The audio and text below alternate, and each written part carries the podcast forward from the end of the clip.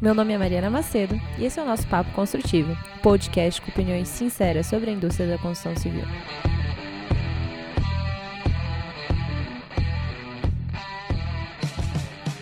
E aí, galera, mais um dia, mais um episódio. Hoje eu estou aqui com o Léo. O Léo, eu tô falando assim super íntima, mas é porque a gente já bateu vários papos e todos eles vêm me transformando bastante desde a primeira vez que a gente conversou. E eu falei, Léo, putz, a gente precisa gravar. Um... É, você já tem seus podcasts, você já tem as suas lives, eu sei, mas você nunca parou para falar de você e da sua trajetória, e eu quero trazer isso. É, você topa e dele topou, estamos aqui. Então eu quero pedir pro Léo se apresentar, porque nada melhor do que ele mesmo para contar essa história. Então, Léo, por favor. Em primeiro lugar, essa sua pré-apresentação já gera uma, uma pressão né, sobre o convidado de, de ter que que ser super claro, objetivo, né, e inspirador, mas vamos, vamos tentar. Bom, eu sou o Léo Cuba, uh, acho que eu posso falar que eu sou empreendedor há duas décadas, trabalhando sempre uh, nas áreas de tecnologia, internet e marketing. Uh, hoje eu lidero uma agência digital chamada Incuba, há 11 anos. a Incuba é uma agência premiada, a gente ganhou aí mais de uma dezena de prêmios internacionais, entre eles quatro leões em Cannes que é o principal festival de criatividade e publicidade do mundo, sempre em categorias de inovação digital, que eles chamam de cyber lá, né? Uh, além disso, eu tive uh, de 2010 a 2015 o Man the Arena, o Homem na Arena, um canal no YouTube que foi pioneiro em temas sobre empreendedorismo e inovação numa época que nem a palavra youtuber estava cunhada ainda, uh, youtuber, influenciador, e a gente foi eleito um dos top 5, um dos top 5 canais sobre empreendedorismo no YouTube na época, pela Exame, pela Forbes, pela Endeavor. A gente entrevistou mais de 100 líderes, CEOs uh, e, e, fundadores e investidores de startups de tecnologia, entre eles Uber, 99, Hotmart e por aí vai. Escrevi um livro chamado Empreendedorismo Inovador, sou coautor, aliás, com um monte de outros especialistas. Eu falei sobre o capítulo de marketing nesse livro.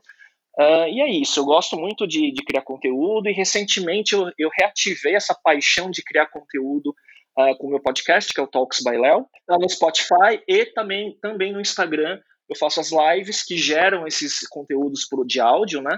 Uh, toda semana, terça-feira às 19 horas, o Instagram Digital by Léo e acompanhe, tem coisa legal lá, tenho certeza. Sensacional. Léo, conta aí pro pessoal qual que é a sua formação para choque de todo mundo. Eu fiz engenharia na Poli, na USP, fiz engenharia de eletricidade, isso nos anos 90, no início da internet comercial, só que eu sou um cara que sempre fui nerd, né? Desde a adolescência, enquanto meus amigos estavam brincando, eu estava programando computador já com 13 anos de idade, eu tive um Apple II e sempre tive vontade de criar coisas, né? E quando eu entrei na faculdade, Uh, logo, junto com um amigo da Poli e outro amigo da FE, a gente criou uma empresa de informática na época. A gente montava e vendia computadores e redes para escritórios de engenharia e arquitetura de pequeno porte. E aí o negócio na época, que era o, o início da microinformática, né, da, dos escritórios usando AutoCAD, MicroStation na época, né, a gente uh, vendia toda a infraestrutura uh, para essas empresas e o negócio começou a pegar tração muito rápido e aí eu descobri que era isso que eu queria fazer, né? E desde então eu construí quatro negócios na área de, de, de, de hardware, software, depois em internet e software as a service, e agora com uma agência de, de digital, né, de marketing digital, uh, que talvez seja uma soma de todas as experiências anteriores, porque o meu negócio atual ele não chega a ser uma agência tradicional, é uma mistura de uma agência com consultoria, trabalhando com algumas multinacionais e marcas famosas, é, tanto na parte de comunicação, mas principalmente onde a tecnologia e o digital uh, faz a transformação digital, é um termo meio batido, mas é a realidade, né, em todas as áreas da companhia, né, isso que eu faço hoje. Olhando para essa sua carreira e todos esses negócios que você construiu, qual que você acha que é o maior desafio hoje para alguém que tem esse ímpeto? Ah, eu me formei, ou eu não me formei, eu quero começar um negócio. Qual que você acha que foi a maior dificuldade que você teve aí? Tem alguns contextos, né?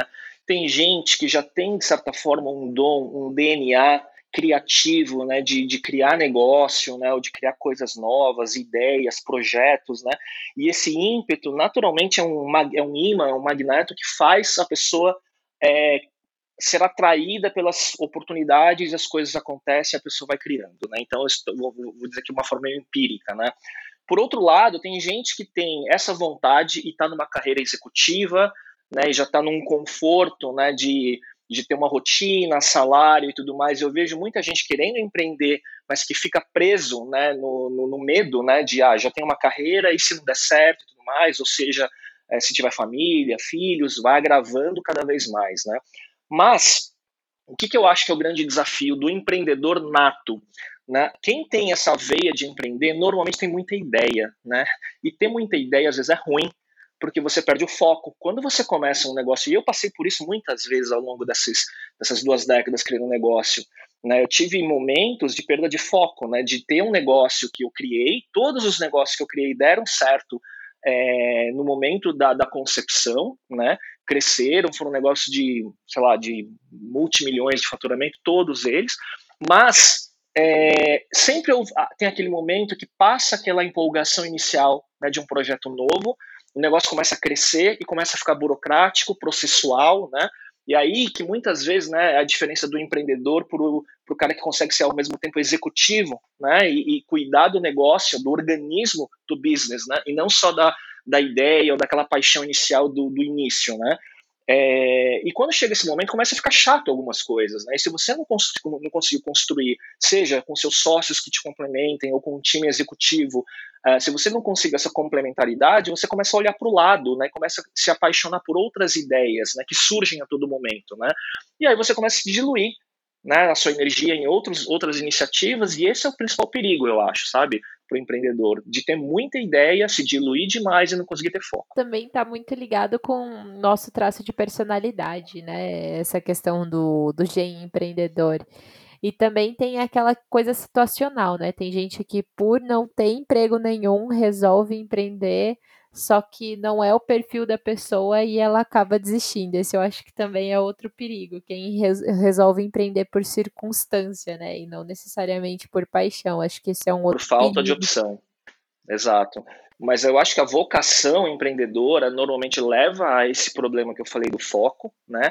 E se a pessoa, às vezes, é uma pessoa sistêmica, organizada, que consegue ter foco, normalmente falta a energia da paixão, que é o que precisa para ter a energia criativa que o negócio precisa em determinado momento, sabe? Então, esse balanço das coisas, se você é mais uh, disciplinado, uh, centrado, versus você é uh, sei lá, de certa forma, tomador de risco, o cara das ideias, esses dois extremos normalmente têm que se complementar, seja, se você não tem, uh, o ideal é que você complemente né, com, com alguém. E como que você lida hoje com essa questão do foco? Olha, eu acho que uma década atrás, eu acho que foi o momento que eu tive mais essa, esse problema de foco. Por quê? Quando você começa a ter uh, um certo, vamos dizer, sucesso, as coisas começam a dar certo, uh, o negócio começa a prosperar, né, você começa a achar que tudo que você vai fazer vai dar certo, né? E isso é muito comum, né, com, uh, com empreendedores, né? Então é, é, é, comum você ver alguém criar um negócio e depois uh, querer tornar um empreendedor serial, criar outros negócios, e os outros negócios não darem certo. Por quê? Às vezes um negócio dar muito certo é uma confluência de vários elementos, né? Eu acho que são suas características, é um momento timing de mercado, uh, momento histórico, pessoas que se juntam a você no time, né? E por aí vai, né? Então tem o livro Outliers, né? Que é do Malcolm Gladwell, que fala muito isso, né? Até herança genética como fator de sucesso ou não de alguma coisa, né? Então tem vários, várias formas de você enxergar essa análise do, do ser humano e das circunstâncias ao redor como determina como, como fatores que, que, que, corroboram com a receita do sucesso ou não, né? Mas o fato é que não tem fórmula mágica, né? E, e essa questão do, do uh, de você conseguir ter um autoconhecimento, aí voltando para o meu negócio do foco, né? Então, quando em determinado momento eu comecei a ter muito projeto, né? Eu achava que ia dar conta de tudo e aí você começa a se diluir, as coisas começam a perder tração e energia, né? E aí você começa a ter se comprometido com tanta gente em tantos projetos que cada um deles são legais, só que você esquece que você tem que ter energia e tempo para dedicar para cada frente, né? E eu acho que é muito difícil você conseguir realizar dois projetos de uma forma é, excepcional ou brilhante, assim, sabe? Eu sou muito tunnel vision, assim, sabe? Quando eu, quando eu me atraio por uma coisa, eu coloco toda a energia naquilo, aí normalmente é isso que faz a coisa acontecer, né? Aí quando eu começo a olhar para o lado e o túnel começa a alargar um pouco, uh, você começa a ver que uh, até a velocidade com que as coisas acontecem, né, de forma com serendipidade, porque quando você está muito focado, parece que naturalmente você atrai, né? uh, os elementos certos, as pessoas certas, né? E quando você começa a diluir a energia, naturalmente o, esse momento vai se perdendo, né? Não, é impressionante. Isso é muito verdade. E é uma dificuldade que eu tenho também, sabe? Eu sou uma pessoa uhum. que às vezes me sinto muito atraída por vários projetos. Eu acho que isso também está muito em quem gosta de inovação, né? A pessoa que ela gosta uhum. de inovação, ela gosta de novidade. É um curioso por natureza e um autodidata também. Isso, o, só que o problema é que às vezes, é, por mais que você consiga manter a qualidade dos projetos, o preço daí tá na sua saúde mental, na sua saúde física, ou pior, nas pessoas que estão com você ali no dia a dia, né? Sua família. Exato. Eles acabam pagando preço por você quando você não paga. Exato. E aí quando você começa a se comprometer com muita coisa, né? E, puta, eu gosto disso, vou aprender sobre isso, estou envolvido em cinco projetos e tal o que era legal começa a virar uma ansiedade, né? Você começa a se cobrar de dar conta de tudo? Você não quer deixar de cumprir os compromissos assumidos com as pessoas, né? Sei lá, se você tiver vários projetos, né? E isso, com o tempo, ele começa a virar um desgaste, né? Que vira um burnout em determinado momento. E eu passei por isso, acho que mais de uma vez ao longo da minha vida. E hoje eu acho que eu consigo simplificar um pouco mais, assim. Acho que a gente conversou num, numa vez sobre o essencialismo, né? o livro, é, que, né, que é um. Eu, talvez ele possa ser até um extremo, mas ele ajuda a, a trazer, colocar os pés no chão, né, para ter um pouco mais de foco no que interessa, né, enfim. Mas eu acho importante, mas levou tempo. Eu acho que é um must read para todo mundo, essencialismo. Exato. E eu, eu imagino que tenha levado tempo mesmo. E você falou sobre autocobrança. Você se formou em engenharia. Em algum momento você se cobrou assim, poxa, eu fiz essa faculdade para quê? Eu joguei fora, eu quero usar isso. O primeiro, então, mas aí eu, eu não te contei a história, né, toda, né, em, nas, nossas, nas nossas conversas anteriores. Eu não me formei, eu tranquei no quarto ano a faculdade e nunca mais voltei. É, então, essa ah. é a novidade tá? Então, o que, que aconteceu? Uh, os meus negócios começaram a dar muito certo durante a faculdade. Eu tinha uma cobrança familiar por ter, por ter vindo de uma família de descendência oriental. E aí qual o problema, né? A, a, a educação acadêmica é uma questão de honra. Uh, então eu sempre fui aquele cara que tipo era o número um da sala e tudo mais. Só que para mim o choque de realidade quando entrei na faculdade e fiz a minha aula de cálculo 1, eu falei, caramba, é isso, né? Achei muito chato, sabe? E, e eu já estava começando a criar um negócio, né? É, e aí o negócio deu certo muito rápido, e aí eu quis executar o negócio, né? Uh, e dali em diante, uh, isso foi tomando cada vez mais tempo de uma faculdade que era em período integral, né? E eu fui, eu fui coexistindo por quase quatro anos até o momento que eu não consegui e larguei tudo, né? E, e fui empreender e deu certo. E poderia ter dado, se não tivesse dado certo, seria um grande problema seria um grande problema. Hoje meu pai respeita o caminho que eu tomei, mas por muitos anos foi um grande motivo de frustração, assim, sabe? E porque eu fui criado para ter carreira executiva de certa forma em multinacional, essas coisas todas, sabe, CPHD e tal, mas o caminho foi outro, né? Mas você teve uma autocobrança disso? Ou foi mais uma cobrança externa do que uma autocobrança dessa sua carreira? Não, eu acho que era externo. A cobrança de carreira né, e formação acadêmica era externa. Uh, eu incorporei isso. Uh, e, e, a pressão depois pela escolha que eu tive né, é, de seguir empreendendo, é, aí virou uma autocobrança de ter que dar certo para provar que a minha escolha não era errada, né? Então, eu acho que e sempre tem isso, né? Parece que sempre você se provar para os pais, né? Então essa questão está sempre nesse subconsciente psicológico de todo mundo quando vai fazer terapia, sei lá, eu sabe.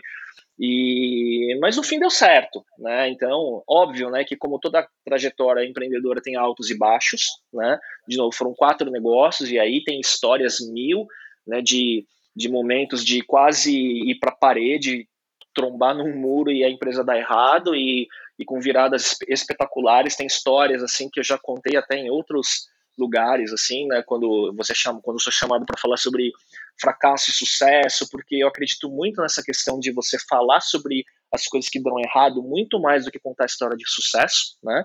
Porque história de sucesso você não replica.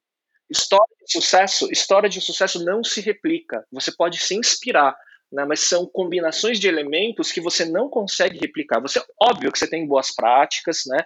Questões que são lugares comuns, né? Do que você faz, mas a, a, combinação dos elementos que não estão sob seu controle, às vezes são os fatores determinantes de um sucesso, e as pessoas não olham para isso, né? Você não consegue nem replicar na sua própria história, né? Muito não difícil replica. você conseguir replicar é. na sua história. Então, esse tipo de entendimento, né, de que não é você, claro que você é um, elemento, um vetor, né, dentro de um projeto, dentro de uma empresa, um empreendimento, seja o que for, mas que você não é o único elemento e talvez nem seja o mais importante né? É, e aí quando você olha a história de muita gente, né? E aí sem julgar, e aí o problema né, do, do engenheiro ou do cara como você ou como eu, a gente tem vaidade intelectual e a gente tem a tendência a achar né, que é o intelecto que é o fator determinante para o sucesso. Né? E aí, sucesso do ponto de vista de êxito né, de, um, de uma empresa, quando você constrói um negócio e tal, e não é.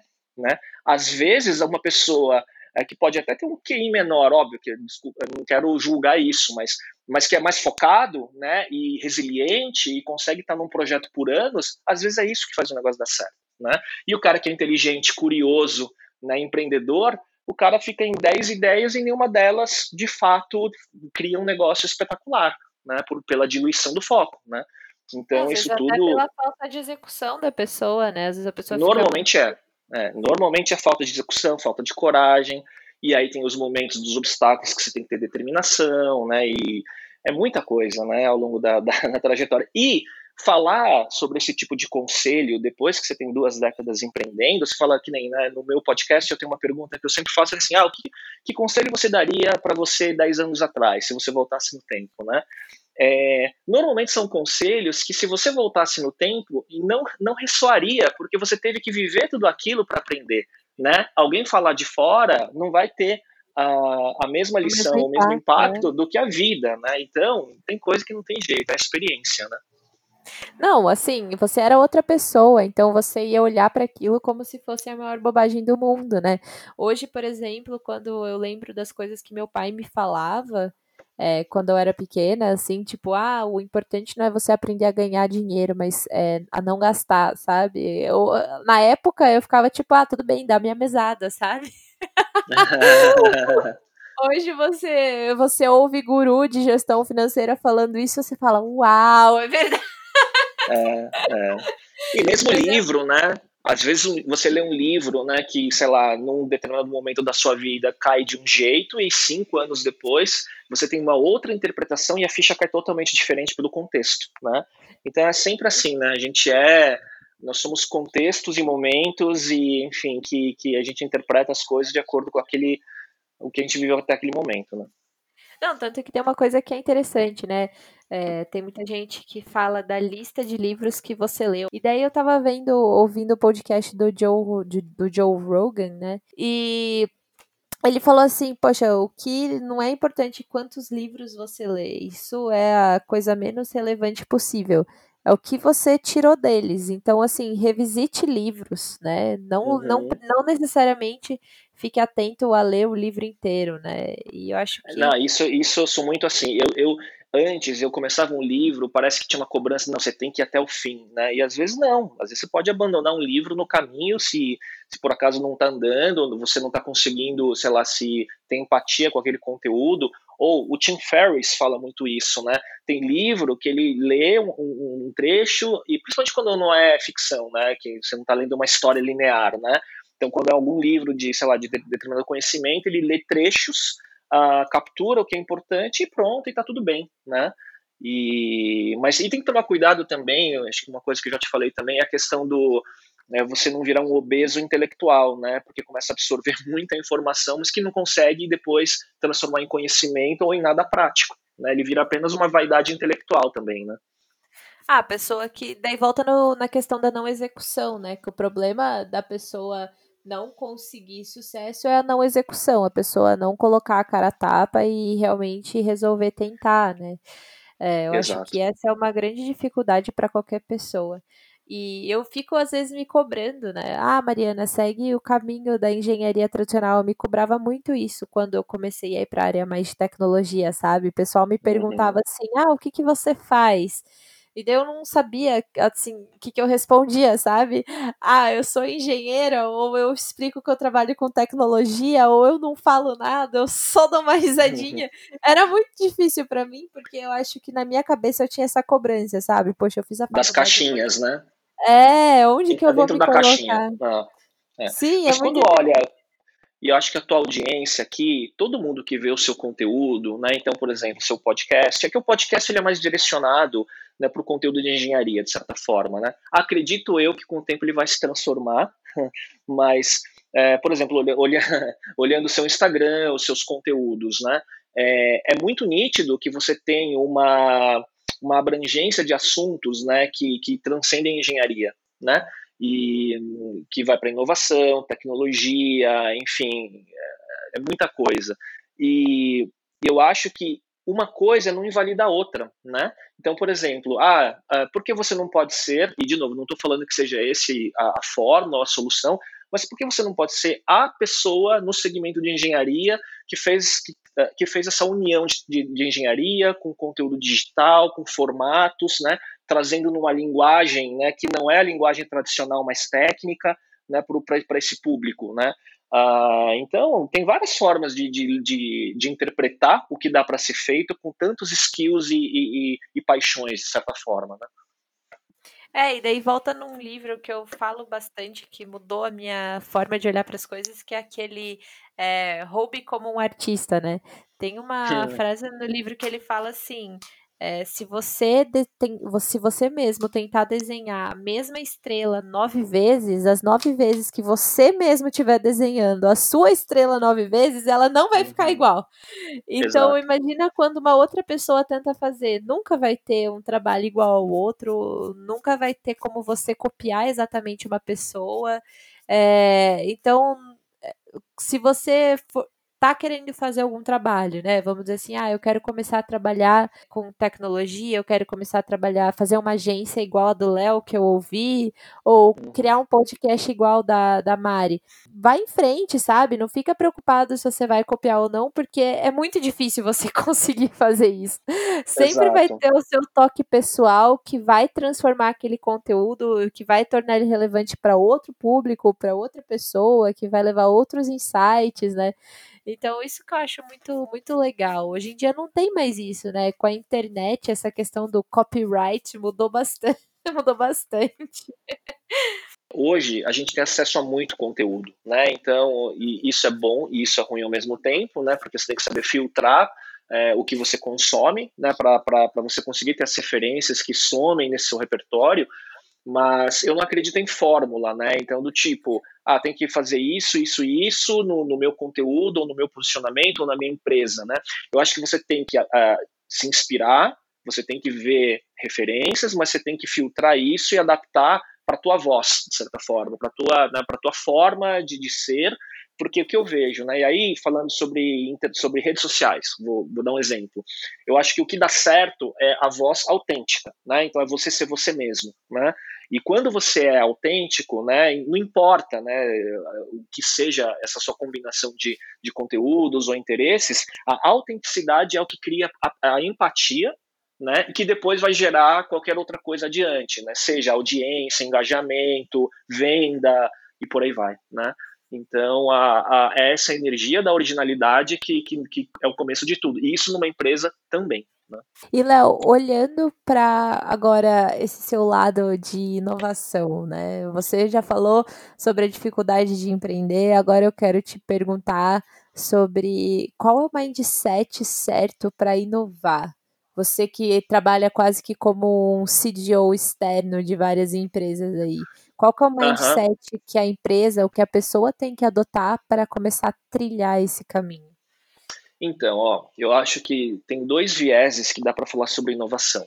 Então, um é quando você está criando um negócio do zero, né, ou quando você tem uma empresa né, que já é uma empresa uh, com essa cultura, né, de certa forma ágil, né, de testar, prototipar, né, uh, lançar coisa, iterar e por aí vai, e principalmente as empresas de software, né, do mundo digital.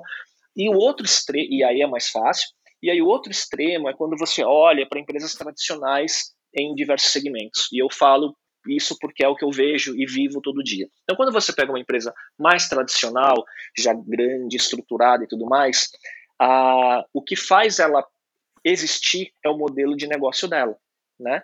Então, é um modelo de negócio, é seu organograma é, piramidal, né, com seu senior management, C-level, é, middle managers e a base, seja qualquer segmento que for, uh, e os seus produtos e serviços como estão formatados. Por que eu estou falando isso? Normalmente é isso que faz a empresa não conseguir inovar, é manter o status quo. Né? Porque você tem que gerar resultado, você tem que, se a empresa for uma empresa de capital aberto, você tem que gerar resultado todo trimestre para o acionista, né?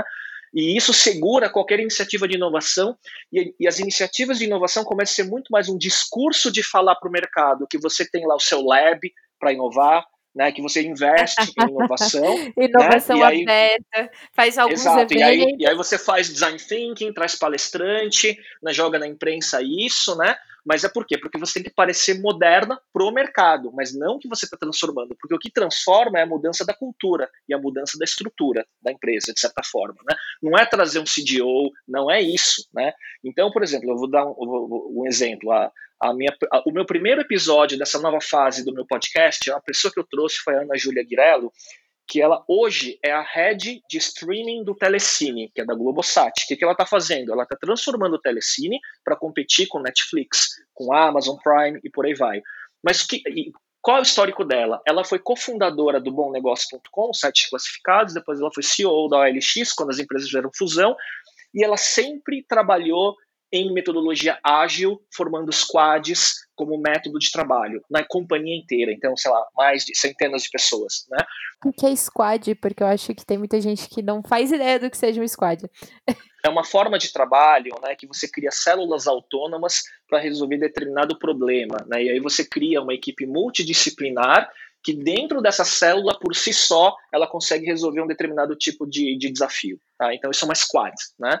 É, e aí, isso é um, organo, é um modelo de organograma muito diferente que um, um, um, organograma tradicional, de você falar de um departamento comercial, um departamento de marketing, de tecnologia, de, de, de serviços ao cliente, por aí vai, financeiro e por aí vai. Então, é, mas aí quando ela foi chamada para esse desafio do Telecine, né, para ser a, a head da área, né, qual foi a, a exigência dela? Total autonomia em mudar o organograma e transformar a companhia na estrutura dela e não simplesmente chegar lá com uma pessoa que entende de tecnologia e inovação, porque senão não ia dar certo, né? E quando deram essa carta branca, ela foi e é o que ela está transformando lá. Então, aí, trazendo de volta para sua pergunta, transformar uma companhia tradicional é muito difícil. Por isso que muita empresa, ao invés de tentar mudar a ela mesma, que, que ela faz? Ela começa a fazer um head, isto é, ela começa a comprar outras empresas do segmento. Então, por exemplo, uma empresa na área de engenharia, ela pode comprar uma startup e deixar essa startup autônoma crescendo na cultura dela, senão vai poluir com a cultura da empresa mãe, né? E deixa essa empresa crescer, uh, porque aí você está uh, ah, dividindo as fichas e as suas apostas em outros negócios dentro do seu ecossistema. É o que o Facebook faz, né? Quando ele comprou o Instagram, quando comprou o WhatsApp, quando comprou o Oculus Rift, né? que é o, o, Zuckerberg, ele é o CEO da companhia até hoje porque ele tem visão, né? É, então ele comprou os outros negócios porque ele sabia, putz, um dia o newsfeed do Facebook, que era o produto principal, vai morrer. Né? Então eu tenho que comprar os outros negócios que vão diversificando dentro do, do segmento que eu atuo. Uhum. É, exato, né? Exatamente. O Rios do Instagram copiando o TikTok e os Estados, e os Estados Unidos querendo bloquear né, o uso do TikTok em IPs americano, por exemplo. Né? Que era o caso do Snapchat antes, né? Então não conseguiu, o que eu não consigo comprar, eu consigo copiar, e por aí vai. Exato. Mas é. é exatamente isso que acontece hoje, até na construção civil, assim, esse cenário que você descreveu, sabe? E uhum. é até uhum. uma coisa que eu falo bastante. A cadeia da construção civil, tem os problemas que tem por causa da estrutura organizacional que ela tem enquanto os relacionamentos da cadeia, que é basicamente o que você vê dentro de uma empresa, só que daí aplicado a modelo de negócio geral, né? Então, assim, uhum. por que, que você tem os problemas que você tem dentro de uma empresa? Por causa da estrutura que ela tem hoje, porque o produto da empresa reproduz a estrutura de comunicação que ela tem que é justamente uhum. aquele mirror trap, né, que a gente fala na, na indústria de software, a, sua, a forma de comunicação que você tem dentro da sua empresa, o seu produto vai reproduzir a, essa estrutura de comunicação, né? Então você tem lá a Oracle, que é super complicada, as soluções da Oracle também são super complicadas. É, a mesma coisa para o Google e por aí vai. E a assim, isso se reproduz em N escalas, né? Então, a cadeia da construção civil tem todos os problemas que a gente tem de inovação, de relacionamentos predatórios e tudo mais, pela forma como a cadeia está organizada. Enfim, então essa sua analogia da, da estrutura organizacional dá para levar para multiníveis que a gente tem hoje na construção civil e de todos os problemas que a gente está enfrentando. E é exatamente isso. As, uh, muitas empresas aí estão uh, falando que fazem inovação aberta, vão lá, participam de um hackathon, por exemplo, que eu estava ajudando a organizar, colocam um, um dinheiro para prêmio e acham que é isso, né? Sendo que, na verdade, elas nem entendem direito os desafios internos que têm, é, não tem uma estratégia definida para isso, e daí tudo fica complicado. Você já Exato. passou, você já passou por, eh, por essa dificuldade, às vezes, com o cliente, do cliente falar, ah, eu quero comprar inovação, me vê inovação numa caixinha? É, quase todas as vezes, né? Eu acho que você não, não ir por esse caminho, que é a exceção. Por quê? porque você depende de pessoas né, com, com a visão correta, né, mas que tenha um certo, uma certa autonomia de não estar tá, é, plugada diretamente só na geração do resultado uh, da, do, do, modelo da, de negócio da companhia. Eu vou, vou, vou, dar, vou resumir isso aqui. Então, é, por exemplo, que tudo que você falou uh, que a indústria da construção civil passa, né, eu acho que assim outros segmentos passaram, então, o setor bancário, né, até o, surgimento das fintechs, né, com o movimento de desbancarização. Né. É, eu sou advisor de uma startup chamada For Legal, que é de automação de, da área jurídica, então é o segmento é o Legal Tech, né, que também está começando a pegar tração né, com, com inteligência de dados, preditividade, por aí vai. Né. Então, cada uh, segmento ele vai ter uma onda de, de disrupção né? E aí, voltando para a frase do começo do papo, né, do Mark Andreessen, né, o fundador da Netscape, um dos papas da internet, software is eating the world, né, software vai comer o mundo, né, em qualquer segmento, queira você, é, queira você ou não, é, e na construção civil vai acontecer a mesma coisa. Né? Vai, uh, por uma questão de tempo, por uma questão de exponencialidade computacional, por uma questão de conectividade com tudo conectado né, em tempo real. Quando você fala em 5G, por exemplo, você vai ampliar a enésima potência, o tráfego de dados, e aí a IoT, a internet das coisas, né, com tudo conectado, vai estar tá fervilhando, né, gerando dado em tempo real de tudo, né, e aí você vai ter uma nova geração de empresas surgindo, empoderados por tudo isso, que de uma hora para outra vai varrer todos os segmentos. Né? E não vai ser diferente na área de construção civil, é uma questão de tempo apenas. E tem a mudança geracional. Né, do, do, do, pessoal da tua, da, tua geração, por exemplo, com a visão de inovação, com o ferramental certo, né, e com a, o tipping point chegando, a coisa vai acontecer e empresas vão ficar para trás. Algumas vão se adaptar e outras vão ser varridas. Né? Então, em todo segmento, tá, a gente está exatamente nesse momento histórico onde todos os segmentos estão passando por essa disrupção. Tá? Eu acho que em 10, 20 anos, a gente vai estar olhando para um outro mundo. Né? Muito importante você ter falado isso, porque tem muita gente que acha que ah, as dores da construção civil são diferentes de todas as outras dores de todos os outros setores. E na verdade não é isso, né? Tá todo mundo meio que passando pela mesma coisa. E a grande questão é o quão rápido as pessoas que estão hoje no mercado estão aptas ou não a se adaptar, né? Exato, é igual a, a, analogia que eu falo é o taxista negando a chegada do Uber, né? Então tem engenheiro que é taxista, né? Que nega, né? E, e aí a analogia vale para qualquer segmento, né? Tem gente que nega achando que não, no meu segmento, por uma questão do, é, da cadeia toda, do modelo, das relações, aqui está protegido. Pode estar por um tempo, até que os enablers, né, que são os vetores de inovação, cheguem num ponto de maturidade que permita que quebre tudo e reorganize de forma diferente. E vai acontecer, de novo, não é, não é prever o futuro, vai acontecer. Só não sei quando e de que forma, mas vai. Exatamente, é o que você falou, por exemplo, né, com relação a IoT, 5G. É, ah, as pessoas vão estar tão acostumadas a ter elementos responsivos na vida dela, na vida delas, que elas não vão conceber ter um prédio que não é igualmente responsivo.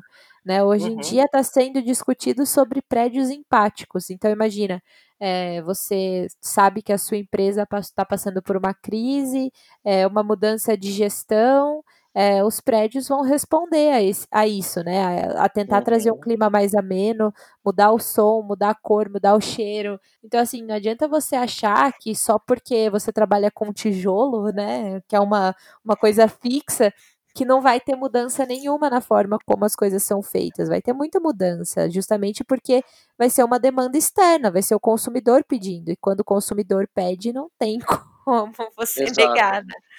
Exato. E os comportamentos do consumidor e a mudança geracional, que é uma questão de anos que vai, que vai acontecendo, né?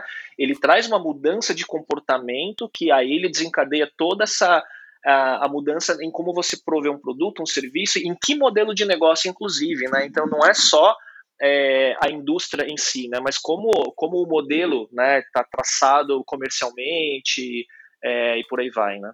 Olhando para essa questão do consumidor, é, uhum. como que você olha para esse consumidor do futuro aí? Então, o que, que eu. Putz, isso daí é pergunta da bola de cristal, né? Por isso que eu falei, como que você olha? Qual que é a sua visão do, do consumidor é. do futuro, vai? A visão do Léo. É, então, vamos lá. Eu não sei uma, eu, eu, não sei se eu tenho essa resposta estruturada, mas eu tenho uh, indícios, né? Que são, né? Uh, eu acho que a gente está caminhando para um mundo, e é engraçado né, que o momento de pandemia que a gente está vivendo, ele acelerou muita coisa, que é, é a mudança no, na forma como a gente uh, consome, né, que isso impacta em muita coisa. É, bastou três meses de pandemia para a gente mudar todo um ecossistema do mercado imobiliário, de certa forma, quando a gente fala do ponto de vista comercial, né? Então, é, e isso, de novo, pode acelerar aquela questão né, de você ter ambientes que você mora e trabalha, né, que são próximos e, e tudo mais, ou mesmo os ambientes e tal. Uh, mas por que, que eu estou falando isso? Né? Porque a digitalização né, ela exponencializa certas questões do comportamento humano uh, que faz com que todo o, o, mercado tenha que se adaptar a isso. Né? Então a gente está falando em consumo, a gente está falando em, em, em uh, consumo de conteúdo, a gente está falando em forma de trabalhar. Né? Então o que eu vejo é uma, uma série de oportunidades que estão surgindo né, para um olho treinado de olhar como tudo isso pode criar novas soluções, que eu acho que a gente está num momento histórico muito propício para inovação, para quem tiver uh, o insight né, e, a, e a percepção uh, bem sintonizada. Né? E, e, eu acho assim, é só olhar as, as tendências que a gente já está vendo, que é só pensar isso exponencial. Né? Então, é, não tenho a bola de cristal, mas eu só acho que cada vez mais a gente vai estar tá consumindo online, cada vez mais a gente vai estar tá vendo conteúdo sob demanda, a gente vai precisar se locomover menos, né, pra, porque a gente vai estar se relacionando de uma forma digital, principalmente no trabalho. Se a gente falar numa, num 5G e videoconferências cada vez mais uh, imersivas, uh, o deslocamento para reunião vai começar a cair muito, portanto, viagens de negócio também caem, né? Você vai estar se transportando ou viajando para a experiência física e não para fazer negócio, de certa forma, né? É, e aí você junta tudo isso e você pensa nesse mundo de 10, 20 anos para frente, é outro mundo. Né? E se você faz essas pequenas projeções, você começa a tentar entender onde eu posso ter uma oportunidade dentro do que eu enxergo uh, dos meus skills e o que, que eu posso fazer. Falando para quem quer empreender, né? Lógico, lógico. Não, e até para quem está trabalhando em empresa, né? Porque quem trabalha em empresa hoje também é, interempreende, enfim, né? não, a gente não tem Sem mais dúvida. segurança nenhuma hoje. Acho, acho engraçado que hoje eu estava ouvindo aquele livro Pai, é, Pai Pobre, Pai Rico, né? Uhum. E ele fala que tem muita. As pessoas antes elas trabalhavam para ter a segurança de um emprego, né? Na época que o livro foi escrito. Então, as pessoas trabalhavam para a segurança de um emprego. Hoje em dia ainda tem gente que faz isso, mas é, a segurança do emprego é cada vez menor, e não é uma questão local do Brasil, não é uma questão, uhum. ah, o uhum. Brasil vive uma crise eterna. Não, É muito mais porque todas as relações de trabalho estão sendo completamente é, revolucionadas. Eu tenho um cliente que é uma empresa de headhunters, né? É, e, e, e, isso é o que eles estudam muito, o futuro do mercado de trabalho, né? Então, é isso mesmo, né? Não é mais uma questão de pensar em carreira, e não é mais o que era carreira Y, eu tô aqui, depois minha carreira muda para outro rumo. Não é, você vai viver uh, baseado em projetos ou, é, enfim, pequenos, é, é, é, focado em entrega e não em, em homem-hora, e também não mais uh, pensando em localização física, né? Porque a, a questão geográfica agora é arbitrária. Você vê uma, uma, uma matéria que eu estava vendo recentemente, né? Um estudo é. Vocês pararam para pensar que com a questão do Covid, todo mundo trabalhando de home office, né? É, você pode estar trabalhando agora então com um cara que está na Índia e na China e não porque qual era a premissa? Está todo mundo fisicamente no mesmo lugar. Já que não estamos mais, né, o, que, o que, que impede de eu, ao invés de contratar uma pessoa local, tá contratando um engenheiro da Índia, por exemplo? Na, nada impede mais. Né? Se a gente já acostumou a não estar trabalhando presencial, né, então naturalmente já quebrou a barreira geográfica do mercado de trabalho, de certa forma, para muita coisa, principalmente para software, né? mas para outras coisas também. Né? Então, é, essa questão de relação de trabalho, relação acadêmica com a educação, né, para o lifelong learning, né, de de você estar tá sempre aprendendo uh, novos skills e não mais necessariamente do formato acadêmico tradicional. Tudo isso está em jogo, né? É, eu estava conversando com um amigo meu, que inclusive ele mora em São Francisco, né? Ele falou: não, aqui no Vale do Silício, é, as empresas, se você fica mais do que três anos em uma empresa, eles te olham estranho, porque você não é uma pessoa que gosta de mudança, que, que, que uhum que é capaz de Eu vou te falar uma história legal. Vou falar uma história legal do Reid Hoffman, que é o fundador do LinkedIn, né? Ele tem um livro que chama The Alliance, a Aliança. Recomendo muito. O que, que ele viu? Uh, ele viu que no LinkedIn, uh, ele, ele, para ele atrair grandes talentos lá do Vale do Silício, né, que o talento lá é hiper concorrido, uh, ele, não, ele não recrutava mais um, um, um engenheiro, por exemplo, ah, para uma carreira, ah, do tipo, tem uma posição de engenheiro de software na área tal. Ele, ele mudou o paradigma. Ele, ele, ele entrevistava a pessoa, o, o, o, talento, e falava: Ó, a sua missão é entregar essa feature no LinkedIn, no software. E aí, quando, sei lá, em três meses o cara entregava essa feature né, no time que estava trabalhando, e depois ele, ele repactuava uh, o desafio. Ele falou: agora o seu desafio é, uh, é, fazer um sistema que integre uma área com a outra no software que faça isso. Aí o cara ia lá, em seis meses, entregava esse projeto. E aí o que, que ele viu? Com esses compromissos uh, alinhados, ele retia muito mais os talentos, porque ele amarrava a pessoa pelo desafio e não pelo cargo, entendeu? Então, é, esse livro, The Alliance, ele fala desse método que ele colocou uh, lá no LinkedIn e que deu muito certo, né? Que um pouco é isso, né? Quando você fala assim de pensar em carreira, né, você não pensa mais em carreira, você pensa no desafio daquele momento. E aí você consegue conectar a pessoa com o propósito, com o que ela acredita, né? E aí você consegue reter melhor. E até uma chance maior sua de garantir o seu próprio sucesso, né? Porque ninguém quer entrar numa empresa e falhar miseravelmente, né? Assim. Falhar miseravelmente, é isso.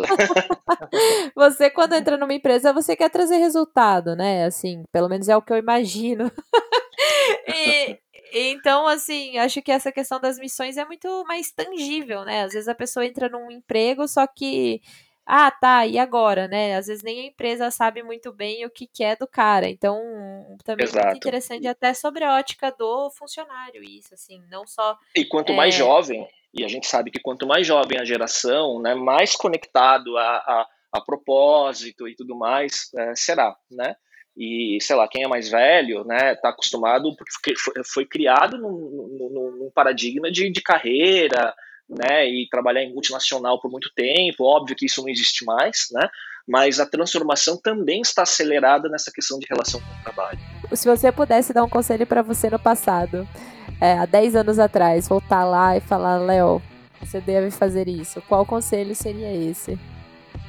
Olha, é, com certeza seria um conselho, mas que eu, eu seria eu teria compaixão pelo, pelo meu eu do passado. O que, eu quero dizer com isso? Eu falei, ó, você vai aprender, você vai bater a cabeça, né? Você vai passar por vários desafios, vários problemas e que depois você vai entender que isso tudo era para você aprender a ter foco e simplificar sua vida, né? Mas você não vai me escutar agora, porque você vai ter que passar por isso porque você é teimoso. então, só não esquece que desse conselho que num determinado momento essa ficha vai cair, né? Que é basicamente, eu acho que talvez a minha, a minha não vou falar a palavra plenitude, que é muito, sei lá, muito é, fancy, mas eu acho que eu vivo um momento de maturidade profissional que está ligado a foco de, é, de olhar para as coisas essenciais que levou duas décadas para aprender, sabe? Gostaria de ter aprendido antes, poderia estar tá mais longe talvez, mas cada um tem sua história única, né? Léo, eu queria te agradecer imensamente pela sua presença. Passou muito rápido o nosso tempo. Eu, por mim, ficava aqui horas e horas com você. É, mas eu acho que vai ter que ficar para outro dia. A gente faz eu... um segundo capítulo e eu espero que a audiência dos engenheiros, do pessoal do segmento, que eu tenho muita empatia, aliás, né, que é a origem de tudo, de como a minha vida acadêmica, principalmente não profissional, mas enfim, começou.